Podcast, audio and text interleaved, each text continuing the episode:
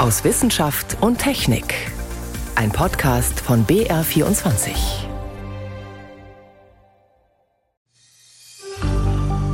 Tranquility Base here. The Eagle has landed. Der Adler ist gelandet. Mehr als 50 Jahre nach den amerikanischen Mondmissionen heißt es jetzt wieder, welches Land schafft es schneller mit seiner Crew auf die Mondoberfläche? Darüber sprechen wir gleich. Außerdem geht es bei uns um antike Notizblöcke, auf denen schon die alten Römer schnell mal was aufschreiben konnten. Doch zuerst, wer war der Vater der Atombombe? Das sind drei unserer Themen heute. Am Mikrofon ist David Globig. Es gibt Momente in der Geschichte, die sind so einschneidend, dass die Welt danach tatsächlich eine andere ist. Der Bau und Test der ersten Atombombe und der Einsatz dieser Waffe in Hiroshima und Nagasaki das war so eine Zäsur. Eine ganz entscheidende Rolle hat dabei der amerikanische Physiker Robert Oppenheimer gespielt. Der Film Oppenheimer, der seit dieser Woche in den Kinos läuft, zeichnet sein Leben, seine Arbeit und auch seine Zweifel nach. Über den wissenschaftlich-technischen Wettlauf, der inmitten des Zweiten Weltkriegs stattgefunden hat, und über den Vater der Atombombe berichtet Florian Falzeder. Es ist 5.29 Uhr am 16. Juli 1945. In weniger als einer Minute wird die erste Atomwaffe der Menschheitsgeschichte in der Wüste des US-Bundesstaats New Mexico explodieren. Wir wussten, die Welt wird nicht mehr dieselbe sein. Wenige Menschen lachten, wenige weinten. Die meisten waren still erinnert sich Robert Oppenheimer an den Morgen, als nach drei Jahren fieberhafter Arbeit die Testzündung der bis dahin gewaltigsten Massenvernichtungswaffe stattfand. Oppenheimer, einer der wichtigsten Physiker des 20. Jahrhunderts, gilt als Vater der Atombombe.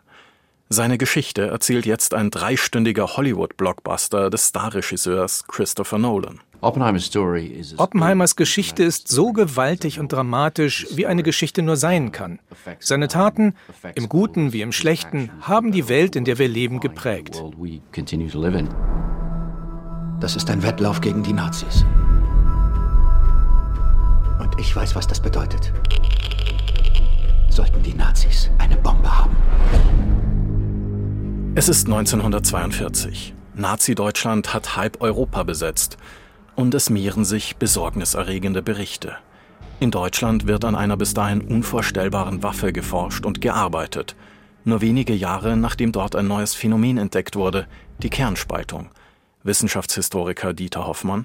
Gerade Amerika und die Immigranten wussten auch über den Hintergrund. Nicht? Sie waren ja erst die wenige Jahre zuvor aus Deutschland geflohen dass mit Physikern wie Werner Heisenberg ein wissenschaftliches und technisches Potenzial da war, dem man sozusagen zutraute, eine Atombombe zu machen. Werner Heisenberg, Begründer der Quantenmechanik und Nobelpreisträger sowie viele weitere führende deutsche Wissenschaftler arbeiten inmitten des Zweiten Weltkriegs am sogenannten Uranprojekt. Die Frage, wie lässt sich die Kernspaltung nutzen als Energiequelle und als Sprengstoff für eine Bombe? 1942 zogen die Beteiligten eine Zwischenbilanz. Das ist eine ganz wichtige Schlüsselentdeckung oder Schlüsseltechnologie, aber die in ein technisches Produkt wie eine Bombe umzusetzen, das ist unheimlich schwierig, wird viel Geld kosten und wird lange dauern.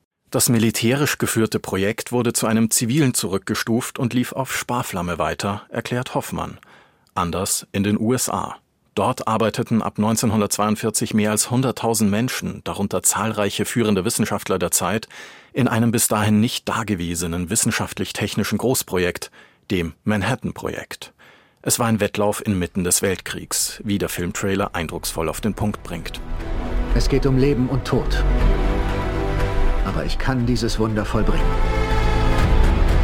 Der Zweite Weltkrieg wäre vorbei. Unsere Jungs könnten nach Hause kommen. Die US-Regierung investierte knapp zwei Milliarden Dollar. Alle Kräfte wurden gebündelt, um schneller als Nazi-Deutschland zu sein und den Krieg zu beenden.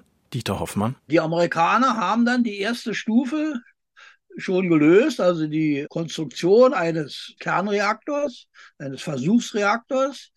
Das gelang ihnen im Dezember 42, innerhalb von einem guten halben Jahr.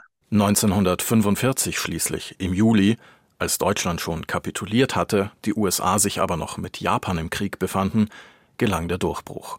Der Physiker Robert Wilson erinnert sich an den Test der ersten Atomwaffe vor Sonnenaufgang in der Wüste von New Mexico. Uh, Wir hatten unsere Augen mit geschwärzten Gläsern geschützt. Wir hörten den Countdown, schauten durchs Glas und sahen eine überwältigende Explosion. Der Pilz stieg ganz langsam auf und warf ein mittägliches Licht auf die ganze Wüste. Das hatte schon eine unglaubliche, ja, Schönheit. Dieser Anblick hat mich völlig verändert. Moralische Bedenken darüber, welch gewaltige Zerstörungskraft sie in die Welt gesetzt hatten, kamen vielen Beteiligten erst viel später oder nie. Anders ging es dem Vater der Atombombe selbst, Robert Oppenheimer. Er sagt später, in dem Moment, als er die Explosion der ersten Atombombe sah, erinnerte er sich an die Zeilen der Bhagavad Gita, einer heiligen Schrift des Hinduismus. Jetzt bin ich der Tod geworden, der Zerstörer der Welten. Ich denke, das haben wir alle gedacht, auf die eine oder andere Weise. Robert Oppenheimer und die Atombombe. Ein Beitrag von Florian Falzeder. Wie man Menschen zum Mond fliegt, wie man sie dort absetzt und auch wieder zurückbringt zur Erde, das wissen wir. Apollo 17, der letzte Flug von Astronauten zum Mond im Jahr 1972. Über 50 Jahre ist das jetzt her.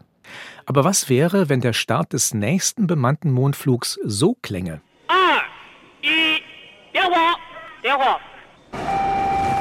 Denn kürzlich hat China erstaunlich konkrete Pläne verkündet, wie in wenigen Jahren eine chinesische Crew auf der Mondoberfläche landen soll. Auch die NASA hat solche Pläne. Ich habe darüber mit meiner Kollegin Franzi Konitzer gesprochen. In den 1960er Jahren ging es darum, USA oder Sowjetunion, wer schafft es schneller zum Mond? Wird jetzt China zur ernstzunehmenden Konkurrenz und beginnt da ein neues Wettrennen? Es ist zunächst erstmal eine Ansage tatsächlich, die China da gemacht hat, als Teil seines Mondprogramms bis 2030 Menschen wieder zum Mond zu bringen. Also ja, ob man das als Kampfansage interpretiert oder als Tatsachenverkündung, das sei mal dahingestellt. Wie wollen die Chinesen das denn machen? Wie sieht der Zeitplan aus und was sind so die Schritte? Die nächsten Schritte sind erstmal mit einer Sonde namens Chang'e 6. 2024 soll die starten und Gestein von der Rückseite des Mondes holen und wieder zur Erde zurückbringen. Rund zwei Jahre später soll dann Chang'e 7 folgen. Das ist eine Sonde, die soll am Südpol des Mondes landen, um dort nach Wasser zu suchen, weil das soll es am Südpol geben und auch die Mondlandung der Chinesen soll am Südpol erfolgen. Diese Missionen, die du jetzt genannt hast, sind das dann sozusagen Vorhutmissionen, die einen Landeplatz dann später für Menschen erkunden? Chang'e 7 wahrscheinlich auf jeden Fall, weil äh, vor der Mondlandung gibt es auch noch eine weitere Mission namens Chang'e 8 um 2028 herum. Und diese Mission soll mit Chang'e 7 zusammenarbeiten, um eine Art rudimentäres Forschungslabor am Südpol zu errichten. Und dieses Forschungslabor könnten dann Taikonauten auch besuchen, wenn sie noch vor 2030 auf dem Mond landen, um diesen Mond dann wissenschaftlich zu untersuchen. Wie unterscheidet sich denn das eigentlich alles von den Mondmissionen aus den ja, 60er, 70er Jahren? Zunächst äh, nur in den Details. Also die USA sind damals im Apollo-Programm mit einer einzigen Rakete zum Mond geflogen und die hatte eben an Bord das Raumschiff mit den Astronauten drinnen plus die Mondlandefähre. China hingegen will zwei Raketen losschicken, zwei Raketen vom Typ Langer Marsch 10. Eine der Rakete wird die Mondlandefähre transportieren und eine andere das Raumschiff mit den Taikonauten drin. Und dann sollen sich Mondlandefähre und Raumschiff der Taikonauten in der Mondumlaufbahn treffen Zwei Taikonauten steigen um, landen auf dem Mond und genau, sind dann dann da. Warum brauchen die Chinesen zwei Raketen? Die Amerikaner haben es ja eben auch mit einer geschafft. Die Chinesen brauchen zwei Raketen, weil sie sagen, dann müssten wir jetzt eine komplett neue Rakete entwickeln, die sehr viel leistungsfähiger sein muss als alles, was sie bislang gebaut hatten. Hingegen, wenn sie diese Lange Marsch 10, die ist auch noch in der Entwicklung, wenn sie einfach zwei davon nehmen, können sie das auf dem Design der Langen Marsch 5 basieren und dann geht es eben schneller tatsächlich. Auch wenn sich das in den Details unterscheidet. Das klingt eigentlich doch ziemlich ähnlich wie das, was die Amerikaner vor 50 Jahren gemacht haben. Die waren nun schon mal auf dem Mond. Was ist denn jetzt dann die Herausforderung? Warum will denn China jetzt auch unbedingt dahin? Ein wirklicher Wettlauf ist es nicht. Die USA waren ja letztlich schon dort. Ja, ein wirklicher Wettlauf, ja und nein, weil wenn man chinesischen Wissenschaftlern im Staatsfernsehen auch zuhört, dann sagen die ganz klar, wir wollen da eben nicht nur hin, um Fahnen aufzustellen und dann fliegen wir wieder nach Hause, sondern wir werden kommen, um zu bleiben. Und deshalb soll diese erste chinesische bemannte Mondlandung nur ein erster Schritt sein, um wirklich ein dauerhaftes chinesisches Forschungslabor am Südpol des Mondes zu errichten und dann da auch weitermachen zu können. Also Bausteine aus Mondgestein zu bauen für eine Mondbasis oder sogar Teleskope auf der Rückseite des Mondes zu errichten, was natürlich schneller ginge, wenn man das mit äh, Taikonauten macht, mit Menschen, anstatt das irgendwie robotisch und so weiter und so fort. Also es klingt wirklich so, okay, wir fliegen da jetzt hin und dann bleiben wir über kurz oder lang auch da und errichten eine dauerhafte Basis. Nun hat auch die NASA Mondlandepläne für die nächsten Jahre. Wie sehen die aus? Die sehen erstmal so aus, dass als nächstes Artemis 2 eigentlich 2024 starten soll, wo erstmals wieder Menschen den Mond umrunden. Also eine Runde um den Mond und dann wieder zurück nach Hause. Die nächste US-amerikanische Mondlandung seit ja, über 50 Jahren soll dann mit Artemis 3 stattfinden, auch am Südpol des Mondes. Und das soll eigentlich gegen Ende 2025 losgehen. Wird die NASA das schaffen? Ja, das ist so die Frage. Also es gibt einen NASA-Mitarbeiter, der auch vor kurzem schon gesagt hat, ja, hm, ob es 2025 was wird, das wissen wir leider nicht, weil zum Beispiel auch die NASA dieses Mal mit zwei Raketen hinfliegen möchte. Einmal mit ihrer eigenen, mit der SLS, die die Astronauten transportieren soll, und einmal mit dem Starship von SpaceX, was dann die Mondlandefähre transportieren soll, die auch von SpaceX gebaut wird. Und ob man das im Zeitplan zu bleiben schafft, ist im Moment die Frage. Franzi Konitzer über chinesische und amerikanische Mondlandungspläne.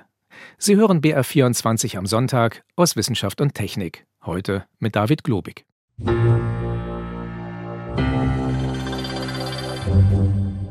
Wir haben schon häufiger darüber berichtet, mehr und mehr Antibiotika schwächeln im Kampf gegen Infektionen, weil Bakterien resistent werden. Man braucht also Alternativen zu den üblichen Antibiotika. Eine Alternative könnten Bakteriophagen sein, also übersetzt Bakterienfresser. So hat vor über 100 Jahren ein Forscher ganz besondere Viren genannt. Sie brauchen Bakterien, um sich zu vermehren, und das überleben die Bakterien nicht. Auf diese Weise lassen sich auch Krankheitserreger bekämpfen. Bei uns führen die Bakterienfresser allerdings nur ein Nischendasein in der Medizin. Warum das so ist und was man ändern müsste, das wurde jetzt vom Büro für Technikfolgenabschätzung untersucht. Es berät den Bundestag. Renate L. hat sich mehr zu Phagen erzählen lassen. Phagen sind Viren, aber sie greifen nur Bakterien an und sind für den Menschen überhaupt nicht gefährlich, auch nicht für Tiere, auch nicht für Pflanzen erklärt Christine Rode, Phagenforscherin an der Deutschen Sammlung von Mikroorganismen und Zellkulturen in Braunschweig. Phagen brauchen Bakterien, um sich zu vermehren, ähnlich wie ein Parasit. Sie spritzen ihr Erbgut in die Bakterienzelle, die platzt nach einer Weile und viele neue Phagen werden frei. Jeder von ihnen kann nun wieder eine Bakterienzelle angreifen, bis keine mehr da sind. Dann haben die Phagen sozusagen kein Wirt mehr und gehen dann zugrunde und werden durch den Körper abgebaut. Phagen wirken wie ein Wundermittel, vor allem wenn alle Antibiotika versagt haben, etwa bei infizierten Knochen nach Verletzungen oder Operationen oder schlecht heilenden Wunden bei Diabetikern. Phagen konnten schon viele Amputationen verhindern und bei schweren großflächigen Brandverletzungen sogar Leben retten. In Osteuropa wurden Bakteriophagen selbst nach der Entdeckung der Antibiotika weiterverwendet und erforscht, weil die Medikamente dort nicht immer verfügbar waren. Im Westen hingegen erinnerte man sich erst wieder an die heilenden Viren, als immer mehr Bakterien resistent wurden gegen Antibiotika. Allerdings ist die Behandlung immer ein sogenannter Heilversuch. Das heißt, eine nicht zugelassene Methode wird angewendet, weil alle anderen Möglichkeiten ausgeschöpft sind. Manche Patienten sind dafür nach Osteuropa gereist. Im Osten akkumulierte sich diese unglaubliche Erfahrung mit den Phagen. Es ist ja auch nicht nur einfach, Phagen anzuwenden. Man muss sich sehr gut auskennen und Phagen sind immer eine flexible, individualisierte Therapie. weil Fagenmischungen individuell zubereitet werden müssen. In Belgien gibt es seit einigen Jahren eine Sonderregelung, die solche Behandlungen erleichtert. Noch besser wäre es natürlich, wenn es Fagenmischungen als fertige Präparate gäbe, wie Medikamente. Aber Phagen sind eben keine Medikamente und das ist für die Zulassung ein Problem, erklärt Harald König vom Institut für Technikfolgenabschätzung und Systemanalyse in Karlsruhe. Denn weil Bakterien sich gegen Phagen zur Wehr setzen, verändern sich auch die Phagen. Es ist wie ein Wettrüsten.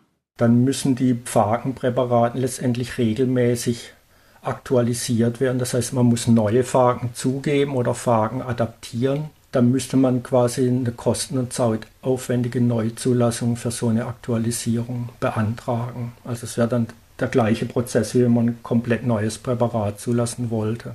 Das macht sie unattraktiv für Arzneimittelhersteller. Damit mehr Patienten von den Phagen profitieren können, brauchen wir also gesetzliche Regelungen, die auf diese Besonderheit eingehen. Für die Tiermedizin gibt es so etwas bereits in der EU. Es gibt eine neue Richtlinie für Bakteriophagen und nach der ist es beispielsweise möglich, dass Phagenpräparate quasi aus dem vorab zertifizierten Pool von Phagen ausgewählt werden können, um Phagenpräparate zu verändern. Und zwar ohne, dass Änderungsanträge nach der Zulassung erforderlich sind. Phagen wären etwa eine gute Möglichkeit, Campylobacter bei Hühnern zu bekämpfen, die bei Menschen zu schweren Durchfallerkrankungen führen können. Aber nicht nur im Stall, sondern auch später bei der Verarbeitung von Fleisch und anderen Lebensmitteln sind Bakterien ein Risiko. Listerien zum Beispiel. In den USA, Kanada, Israel und der Schweiz werden Phagenpräparate gegen Listerien schon länger angewendet. In der EU wären Phagen für die Lebensmittelherstellung sogenannte Verarbeitungshilfsstoffe und als solche nicht genehmigungspflichtig. Prinzipiell müssten die auch in Deutschland verwendbar sein. Allerdings gibt es dazu keine Zahlen oder wir haben dazu nichts gefunden, inwieweit das tatsächlich verwendet wird.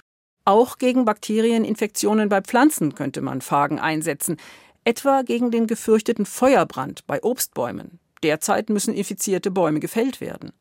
Aber auch hier steht vor der Anwendung eine Zulassung nach Regeln, die für Chemikalien gemacht wurden. Der Bericht des Büros für Technikfolgenabschätzung wurde in Auftrag gegeben von den Bundestagsausschüssen für Gesundheit, für Landwirtschaft und für Forschung. Er zeigt, es gibt viele Einsatzmöglichkeiten für Phagen. Doch es braucht wirtschaftliche Anreize, vor allem im Bereich der Humanmedizin, weil jedes Präparat nur wenigen Patienten zugute käme.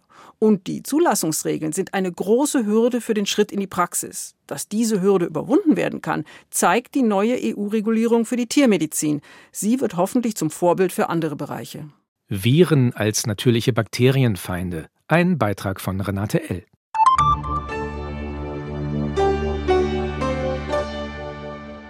Mal schnell eine kurze Nachricht auf einen kleinen Klebezettel kritzeln, einen Gedanken auf dem Notizblock festhalten oder eine wichtige Info ins Smartphone oder in den Tablet-Computer tippen. Für uns das Normalste der Welt. Aber wie hat man das eigentlich in der Antike gemacht, wenn man mal eben was notieren wollte? Papyrus und Pergament waren schlicht zu teuer und Stein- und Tontafeln zu unpraktisch. Neuere Untersuchungen zeigen jetzt, es gab offenbar eine Art Schreibwarenindustrie für kleine Wachstäfelchen, auf denen man etwas festhalten und auch wieder löschen konnte. Sebastian Kirschner berichtet. Das Römische Reich um 79 vor Christus. Hufe von Pferden trampeln über den Boden, die Unruhe steigt. Noch weiß hier auf dem Landgut kurz vor Pompeji niemand, dass bald der Vesuv ausbrechen und die ganze Region unter sich begraben wird. Doch das Beben der Erde lässt nichts Gutes erahnen. Die Boten müssen sich beeilen. Die Urkunden in ihrem Gepäck müssen in Sicherheit gebracht werden. Auf Holztafeln mit einer feinen Wachsschicht festgehaltene Rechtsdokumente aus der Stadt Stabie auf dem Weg nach Pompeji. So oder so ähnlich könnte es sich einst zugetragen haben mit den sogenannten Tafeln von Murecine. Dass das Erdbeben sie dann sogar fast 2000 Jahre konserviert hat, ein Glücksfall für Forscher wie Robert Fuchs. Dieser Vulkanausbruch in Pompeji, dem ist vorausgegangen ein Erdbeben und dabei hat sich der Boden dort gesenkt. Das Haus wurde überflutet von Wasser und dadurch waren die Wachstafeln dann im Sand, im Wasser gelegen. Der feuchte Sand habe sie geschützt, berichtet der Konservierungswissenschaftler und Chemiker von der Technischen Hochschule Köln. 242 Tafeln konnten italienische Archäologen in den 1950er Jahren bergen. Längst sind sie dokumentiert und gelten als wichtige Zeugnisse römischer Rechtsgeschichte. Doch haben sie noch lange nicht all ihre Geheimnisse preisgegeben.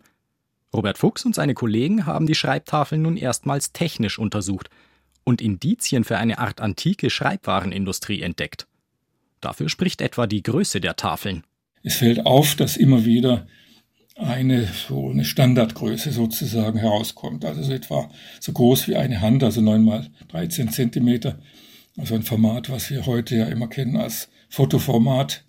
Und das scheint ein gewisses Standardmaß gewesen zu sein. Dabei haben die Wissenschaftler keine leichte Aufgabe vor sich. Den heutigen Zustand von vielen der erhaltenen Tafeln findet Robert Fuchs bemitleidenswert. Als wir allerdings dann die Wachstafeln gesehen haben, waren wir sehr enttäuscht, weil nachdem der Fund gemacht wurde und sie so prächtig erhalten gefunden wurden, hat man die Wachstafeln getrocknet, aber anscheinend sehr schnell, weil es fehlte bei den meisten Tafeln entweder fast alles Wachs oder weitestgehend das Wachs. Nur 20 können Sie daher näher analysieren. Doch an denen ist noch mehr auffällig, sagt sein Kollege Michele Camarosano von der Universität Neapel L'Orientale. Diese Holztafeln, die sind äh, sehr, sehr äh, genau gearbeitet äh, und wirklich extrem dünn, also wenige Millimeter. Und die Vertiefungen waren natürlich noch dünner als die Tafel selbst. Das heißt, wir haben gemessen wirklich ein Millimeter bis zwei Millimeter diese Vertiefung. Und nicht nur das spricht nach Ansicht von Robert Fuchs für standardisierte Schreibutensilien. Er hat sich gefragt, wie das Wachs wohl in derart dünne Holztafeln eingebracht worden ist. Bisher hatte man immer angenommen, die alten Römer hätten flüssiges Wachs eingegossen. Doch dabei würde der Forscher Reste von übergelaufenem Wachs erwarten. Stattdessen erkennt Robert Fuchs scharfe Schnittkanten an den Wachsrändern. Daraufhin kam mir der Gedanke, naja, vielleicht hat man Wachsfolien sozusagen eingelegt. Man hat Wachs dünn ausgegossen und hat dann Folien geschnitten und die einfach eingedrückt. Und das ist auch wieder ein Hinweis auf so eine quasi industrielle äh, Machart von solchen Tafeln. Eingelegte Wachsfolien. Eine These, bei der sein Kollege Michele Camarosano derzeit noch skeptisch ist. Denn ihre aktuellen Analysen laufen noch. Und bei nur 20 untersuchten Tafeln brauchen sie noch mehr Daten, die diese These stützen. An der generellen Bedeutung der Wachsschreibtafeln ändert das für Camarosano aber nichts. Der Altorientalist ist ihnen schon länger auf der Spur. Er will noch mehr darüber herausfinden, welche Rolle das Medium in der Antike gespielt hat. Wir alle verbinden vielleicht eher eben Römer und Griechen mit Wachstafeln, aber in der Tat wurden Wachstafeln in Mesopotamien erfunden und spätestens am Ende des dritten Jahrtausends vor Christus. Und äh, eine gute Frage ist, warum, warum brauchten sie Wachstafeln überhaupt? Meiner Meinung nach, Wachstafeln sind in der Weltgeschichte wirklich das, ich nenne es das nie endende Manuskript, weil eine Wachstafel kann man im Prinzip unendlich neu nutzen. Kann man den Text leicht löschen und auf der gleichen Oberfläche neu schreiben. Eine Art früher Standardnotizblock also. Dass dafür offenbar eine regelrechte Schreibwarenindustrie existiert hat, das fügt der Geschichte der Morecine-Tafeln und den Menschen, die einst die Dokumente darauf retten wollten, wertvolle Facetten hinzu. Sebastian Kirschner über antike Notizen. So viel für diesmal aus Wissenschaft und Technik. Am Mikrofon war David Globig.